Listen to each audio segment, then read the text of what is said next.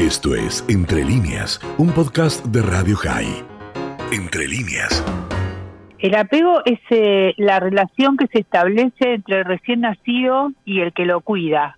Vamos a decir madre, padre, cuidador. Es esa relación, ese vínculo que se establece y que es muy necesario, eh, imprescindible, vital para la vida eh, de una criatura.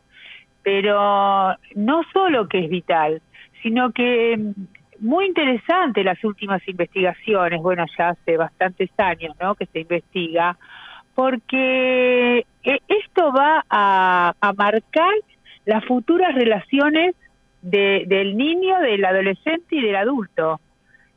Fíjense qué interesante, ¿no? Eh, ¿Desde qué lugar ahora se lo investiga eh, cómo va a ser una conducta o, cuando nos llega a, la terapia, eh, por qué es como es, ¿no? ¿Por qué tiene determinadas, por qué esta persona tiene determinadas características para vincularse con otras? Y lo que se está hablando ahora también, ya hace años, es que las psicopatologías se derivan de también de las fallas en este apego que más allá de lo que es genético, ¿no? autismo y otros que eso no no no tienen que ver con esto, con el apego, nada que ver. Hay otras eh, cuestiones patológicas que sí tienen que ver, tienen que ver con el tipo de apego, eso. No sé si se entiende el término apego. Sí, lo que te quería preguntar, sí, lo que te quería preguntar es qué pasa, por ejemplo, en los casos de un niño que nació y que se supone tiene y tuvo una relación con esos padres biológicos y después es dado en adopción. Eh, se vuelve a generar otra vez un apego, pero el chico ya por ahí es grande. Y sí, bueno, eh, los tipos de apego van cambiando y justamente, mira, me haces introducir a qué y qué pasa si en lugar de ser adoptado fue a terapia. Ok. ¿Sí? Va a terapia. Entonces, ¿qué pasa? Eh, eh, el, el terapeuta eh, le puede facilitar el cambio de conducta. Esto que la gente, viste, pregunta, ay, bueno, si estoy lleno de problemas, que me va a dar la plata para, ¿no? Para pagar la deuda, me va a conseguir trabajo, me va a conseguir un novio, novia, o, ¿no? bueno, justamente lo que va a hacer el terapeuta es facilitar un cambio en la conducta del que consulta, ¿no? Y alguien dijo que eh, lo que hacen los buenos terapeutas con sus pacientes es muy similar a lo que hacen aquellos padres que educan a sus hijos de manera satisfactoria. ¿Qué quiere decir? Cuando son padres receptivos, sensibles. Entonces, eh, los estudios de los vínculos eh, que facilitan el desarrollo de la infancia, a nosotros los terapeutas, nos da la explicación y, de que por qué la persona es así y cómo lograr esos cambios de acuerdo a los porque hay distintos tipos de apego, no hay uno solo. Eso es lo que se viene investigando. ¿Y cómo llegas, Silvia, a descubrir cómo fueron esos primeros instantes, esos primeros momentos, ese apego a sus padres cuando estás tratando a una persona de 50 y pico, 60, 70, 40 años? Bueno, viste cuando también la gente dice, ay, bueno, y fuimos a la infancia y yo quería resolver el problema de ahora. En realidad, los terapeutas vamos y venimos de la infancia con las preguntas. Las preguntas llevan. Aunque uno no pregunte sobre la infancia, aparece, siempre aparece. Y es la visión que este adulto tuvo de chico de la infancia, ¿no? Que por ahí después pueda cambiar su versión, que esto es muy posible, que a veces, eh, eh, para poner un ejemplo, eran padres muy duros, pero después de adultos se entiende que con todo lo que tenían que trabajar y no tenían con quién dejar a estos chicos, ¿no? Se puede llegar a entender por qué eran tan duros, por ejemplo, y ahí es cuando uno cambia la visión de los padres. A veces uno los tiene totalmente idealizados, es al revés, y recordando cuestiones, uno se da cuenta, ah, bueno, pero aquí fallaron fallaron mal. Esto no se le hace a un chico. Esto no lo tenía que ver un chico, ¿no? Y como que la idealización cae y, y uno puede desarrollarse de otra manera. es, es muy interesante. Eh, bueno, por lo menos para mí. Eh, Silvia, uno, uno lo, que le pasó a uno, ¿es lo que le pasó o lo que uno siente que pasó? Te lo pregunto porque a lo mejor si escuchás a este paciente eh, te va a contar algo de su infancia, su percepción de algo de su infancia, y si tuvieras la posibilidad de hablar con los padres te dirían, no sé de qué está hablando esta persona. Sí, son las dos cosas, Daniel. Son las dos cosas porque uno construye la realidad, la realidad es construida. Eh, no es exactamente como pasó. Puede pasarte, por ejemplo, en el caso de hermanos, criados con los mismos padres con percepciones distintas de su infancia. Totalmente, totalmente, totalmente. Sí, uno de los dos puede sentir eh, que nunca se hizo ninguna diferencia y el otro puede sentir que sí. Eh, bueno, es, es, es muy variado todo lo que puede pasar. Así que desde que nosotros siempre partimos de que la objetividad no existe, es el ojo del observador el que por eso a veces en terapia sistémica yo a veces les cuento nosotros atendemos al paciente pero detrás nuestro hay una cámara Gesell que está observando qué pasa entre el paciente y yo el terapeuta porque ahí también se arma otra realidad yo puedo hacerle una interpretación al paciente y de atrás el equipo me dice que, está viendo otra cosa. O sea, no, no, no hay nada definitivo. Pero a ver, con algo no tenemos, nos tenemos que quedar. Cuando un consultante llega a nuestro eh, consultorio, cuando un paciente llega, llega sufriendo, porque si no, no viene. Muy raro que venga porque está muy feliz. Quizás porque quiera mejorar algunas cosas, pero en realidad viene sufriendo. Entonces, eh, uno tiene que escuchar lo que él trae.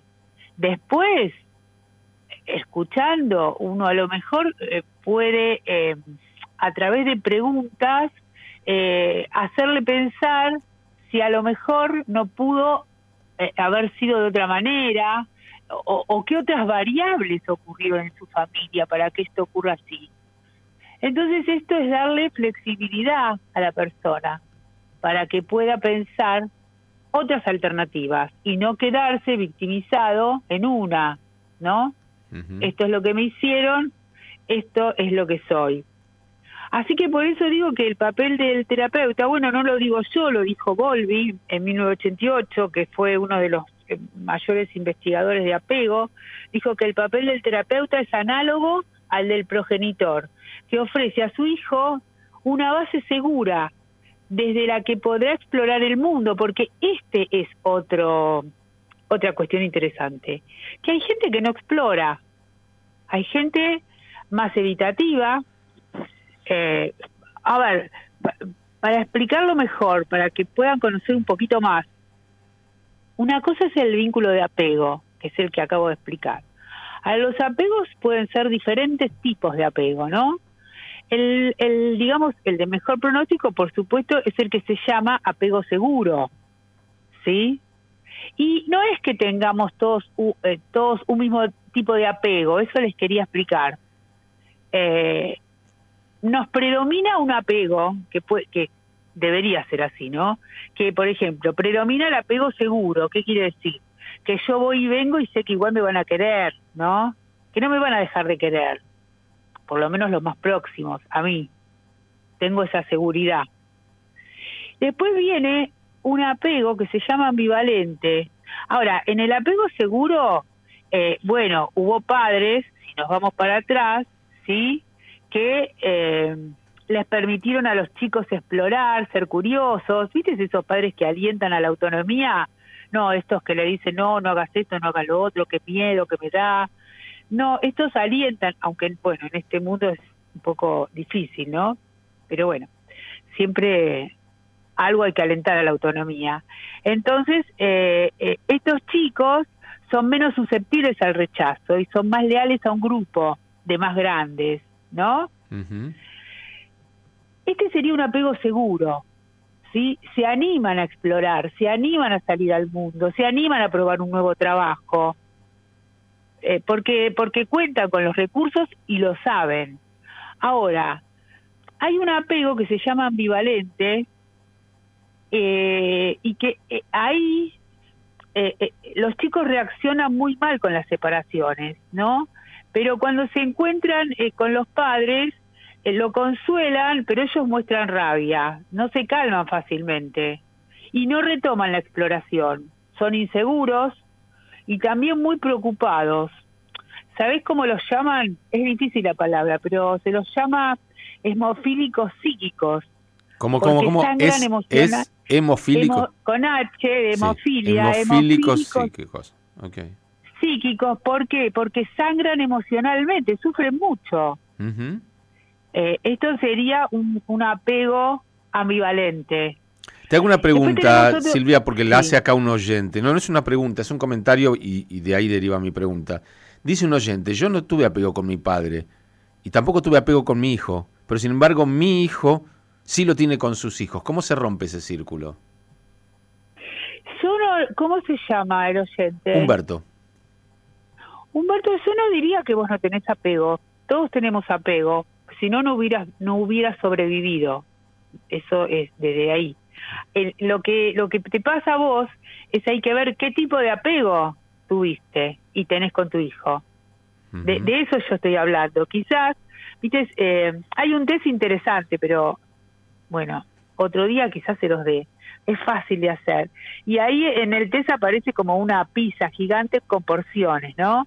Entonces, por ejemplo, te aparece un apego seguro de un 80%, un ambivalente de 10, un desorganizado de, de, de 0, porque son los diferentes, ¿no?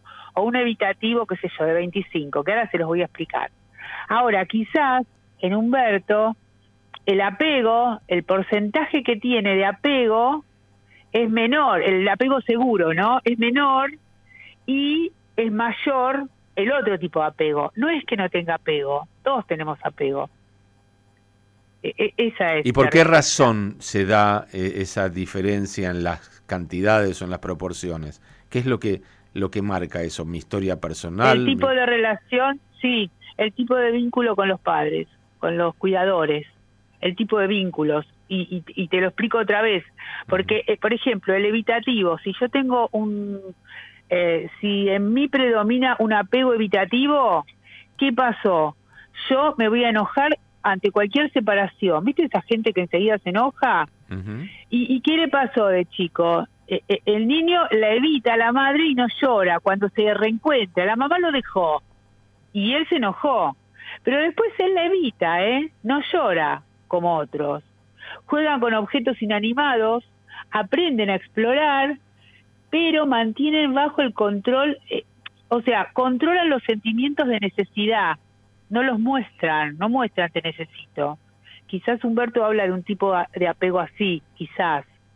Eh, no muestran lo que sienten, porque no quieren reconocer que son vulnerables, ¿no? Y, y bueno, y a veces parecen arrogantes. Estos son los, digamos, los del tipo evitativo parecen indiferentes.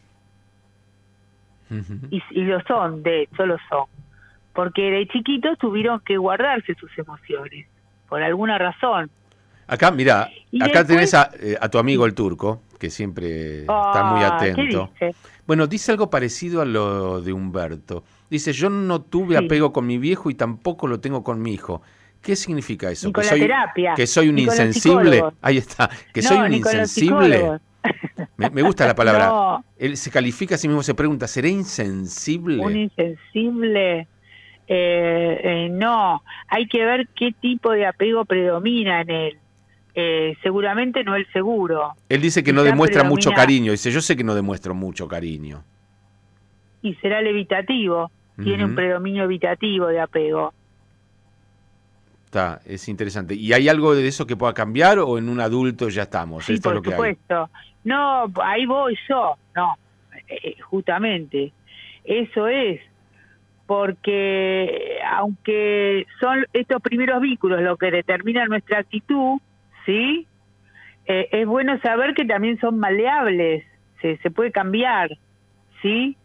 Si nuestros primeros vínculos fueron problemáticos, porque si, si los primeros vínculos fueron así con problemas, las relaciones que tendrán después pueden cambiar la manera también de vincularlos, porque también si alguien conoce otra persona diferente de los padres, más allá de un psicólogo, ¿no?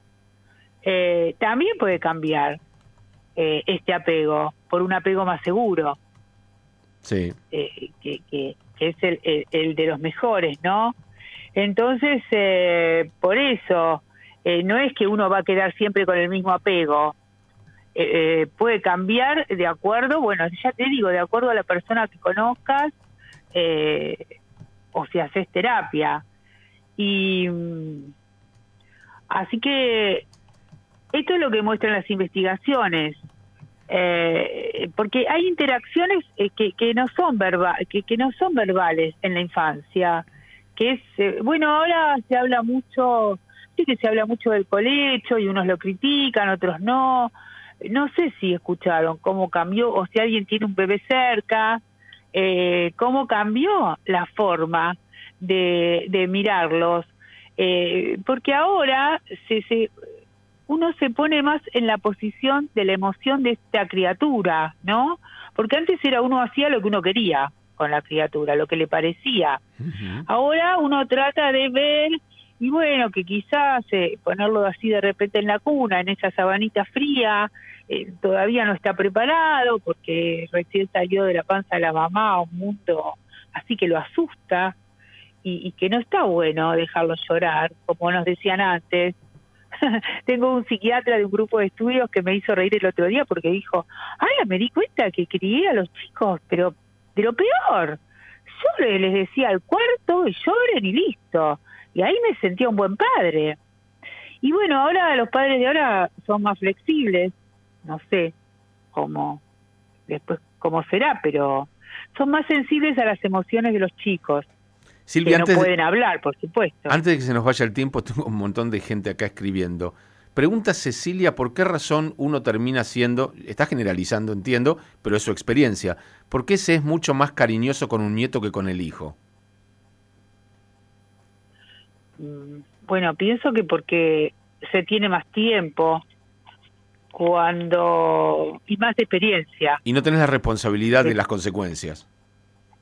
Eh, sí, eh, un poco sí, porque como abuelo nadie quiere que su nieto sea un maleducado ni no pero por ahí le das gustos por, ahí le das gusto que no le darías a tu hijo porque a tu hijo lo estabas educando y a tu nieto que lo eduquen los padres yo le voy a comprar los chocolates que quiero que después si no duerme sí no no pero ahora no está así sabes si te llegan a pescar los padres son los hijos de ahora no sí sí sí uh no Che, el turquito, el turquito me decía ¿eh? que él cree que si factura el doble podría ser más cariñoso con los hijos. Eh, nos reímos mucho con eso. Y eh, Juana, escucha, mira, Juana dice, me siento totalmente identificada con lo que dice Silvia del apego de chico. Yo escondo mis sentimientos de grande. Claro, bueno. Eso tendría que, Juana, empezar a entrenarte en expresar lo que sentís, para entenderte vos y para que te entiendan los demás, que no llevas ninguna vergüenza, que no, no tenés nada oscuro que, tapar. Eh, y que el otro se siente mejor cuando uno le expresa lo que siente, que, que no, no te va a pasar lo que te pasaba cuando era chica, que o no te validaban o por ahí te decían no llores por esta pavada o qué sé yo cuántas cosas más, ¿no? Decían los padres. Bueno, acá mira, eh, Humberto valida lo que vos decías, yo, yo sufro y sufrí por no ser así. O sea, vos recién mencionabas, cuando uno llega a la terapia, llega sufriendo. O sea, este tipo de cosas no son gratuitas. No, no. Y es, es muy interesante porque uno puede vivir toda la vida escondiendo los sentimientos, pero el sufrimiento está. Y evidentemente, si te lo cuentan, es porque lo están pasando, lo están viviendo. Y no solo eso, sino que cuando el otro, supongamos una pareja, eh, y vos tenés, eh, eh, te, te, predomina este apego evitativo, ¿qué piensa la pareja? Que no la querés. Y sí la querés, pero no se lo sabes mostrar. Y cuando ya se lo mostrás, a veces es tarde. Pero claro, la otra persona, ¿cómo vas a ver? ¿Qué sentís? ¿Qué te pasa? Si uno no lo expresa. Uno, eso, las emociones, expresarlas habría que aprender como uno aprende a hablar, ¿sabés? Como un abecedario. Eh, siento tristeza, siento ira, siento eh, rabia. Eh, uno lo tiene que expresar con palabras, no con actos, porque si no después se pasa a los actos. O sea, vos me das permiso para que si, si una mujer, por ejemplo, me dice a mí, lo que pasa es que vos no sos cariñoso conmigo, yo le diga, lo que pasa es que en mí predomina el apego evitativo. no. La mata. No, no te va a entender. No importa, pero esa respuesta la va a dejar por lo menos un mes ah. pensando. Ya viste, ya zafaste en ese momento. Sí, un mes tanto. Mm. Y sí, hasta que consulte, hasta que consulte con vos. Hasta que consulte con vos o con otro terapeuta y le explique. Lo va a buscar en Google. Y sí, ¿qué, qué me quiso decir? ¿Qué me quiso decir? Mira, Humberto dice, yo le echaba la culpa a mis padres porque yo era frío y, por, y, me considero frío. Eh, es curioso. Porque vos le echás la culpa, pero después con tus hijos fuiste igual. O sea, es fácil echar la culpa para arriba. porque es una medalla. No, no. Pero es porque se aprende, lo que, vos decías. Uno hace lo que puede. Uno aprende lo, que, puede. Humberto aprendió esta modalidad, pero así como aprendió esta modalidad, puede empezar a ensayar otra modalidad que le va a hacer mejor a él. Y más si está sufriendo, más si reconoce que lo hace sufrir. Claro, hay que ver para qué él necesita hacer frío, Humberto, eso, ¿para qué vos necesitas hacer frío? Hay que ver. Sí, yo igual ya me anoté lo del lo del apego e, evitativo, ya tengo una respuesta y tengo una respuesta, por lo menos ¿y qué querés? tengo apego evitativo. Tengo un apego Y después podés decir, y después si un día les cuento qué test se pueden hacer, podés hasta decir, y soy un 25%, así. Evitativo. Eso suena, eso suena como queso por salud. Sí, yo soy un 25%, por, un evitativo. Hablarías, no, no, pero escúchame, hablarías en porcentajes, ahí ya tiene como más validez lo que diría. Es como el supermercado, yo soy evitativo y en la segunda unidad el 70%. Sí, claro, que ojalá por lo menos confundís al por lo menos confundís al otro un rato. sí, oh, que, oh, claro, y se olvida de pelear. No, y que la y que el 70% sea apego seguro. Qué lindo. Eso te vuelve mejor. ¿Puede pasar que uno tenga un tipo, pensando en los hijos, eh, acá mencionaron los hijos, tengas un tipo de apego con un hijo y uno distinto con otro? Sí. ¿Y por qué pasa eso? Y porque las relaciones eh, van y vienen, porque hay hijos que son diferentes, que te generan cosas diferentes. Uno los quiere exactamente igual, pero ah, por ejemplo, tenés un hijo más impulsivo, otro más reflexivo, otro más colaborador. Y bueno, qué sé yo, lo interesante es eh, eh, ver lo bueno que cada uno tiene. A la si uno se pone a ver las características, eh, bueno, uno por ahí se inclina más con el colaborador o con el reflexivo, o según como uno esté también. Eh, ¿No? ¿No se dieron cuenta que a veces uno habla más con un hijo que con el otro en ciertos momentos y para qué cosas? Uno por ahí es más tecnológico, pongo mis ejemplos, cuando quiero algo de tecnología y, y tiene buena voluntad y está de buen humor, me contesta. Uno, por ejemplo, de los tres que tengo, Y, si quiero otro tipo de colaboración está mi hija, y, o si quiero que me llame todos los días por teléfono está mi hija, y bueno, los dos varones. Bueno, me, quedo entonces con eso antes de que nos atrape la pausa, Silvia, y ya sé que cuando vaya a una terapia, lo primero que le voy a decir es, yo quiero saber si tu rol va a ser análogo al del progenitor y vas a ofrecerme, como si fuera un hijo, una base segura desde la cual pueda explorar el mundo. Yo creo que si entro así a la terapia, si entro así a la terapia, ya por lo menos me tiene que hacer un descuento. Te va a decir, ajá, ¿y qué más quiere? Seguro, no, me va a decir a que estuviste hablando con Silvia Bajnenko. bueno. No, pero es muy interesante. Espero haberle sido útil. Escucha, mira, antes de irnos, antes de irnos, Inés dice, yo tuve ocho hijos y me pongo a reflexionar con los comentarios cómo fuimos como padres y cómo cada uno de ellos lo recibió.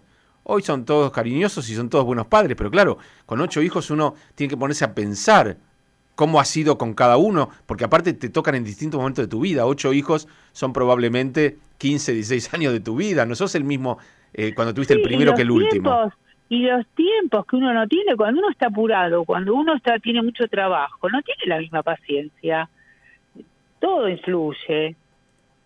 Sí, es, es muy interesante porque se abre un montón. Complejo. Como siempre que charlamos, Silvia, se abren infinitas puertas para seguir haciéndolo. Silvia va con gmail.com para los que quieran seguir esta charla, pero de manera personal, porque se imaginan, no, no va a mandar aquí contando. Mira, dice para otro día, dice Inés, para hablar de eso, ¿no? La cantidad de hijos, cómo uno es distinto, cómo uno como padre cambia cuando es padre primerizo que cuando tuvo seis antes. Me imagino que no es uno Ah, el mismo. sí, bueno. Eh, no tenés la misma edad, no. No. tenés la misma experiencia. Viste que uno se da cuenta que los se- segundos, terceros, cuartos hijos son mucho más independientes porque agarran un padre mucho más entrenado y también mucho más Ay, cansado. totalmente.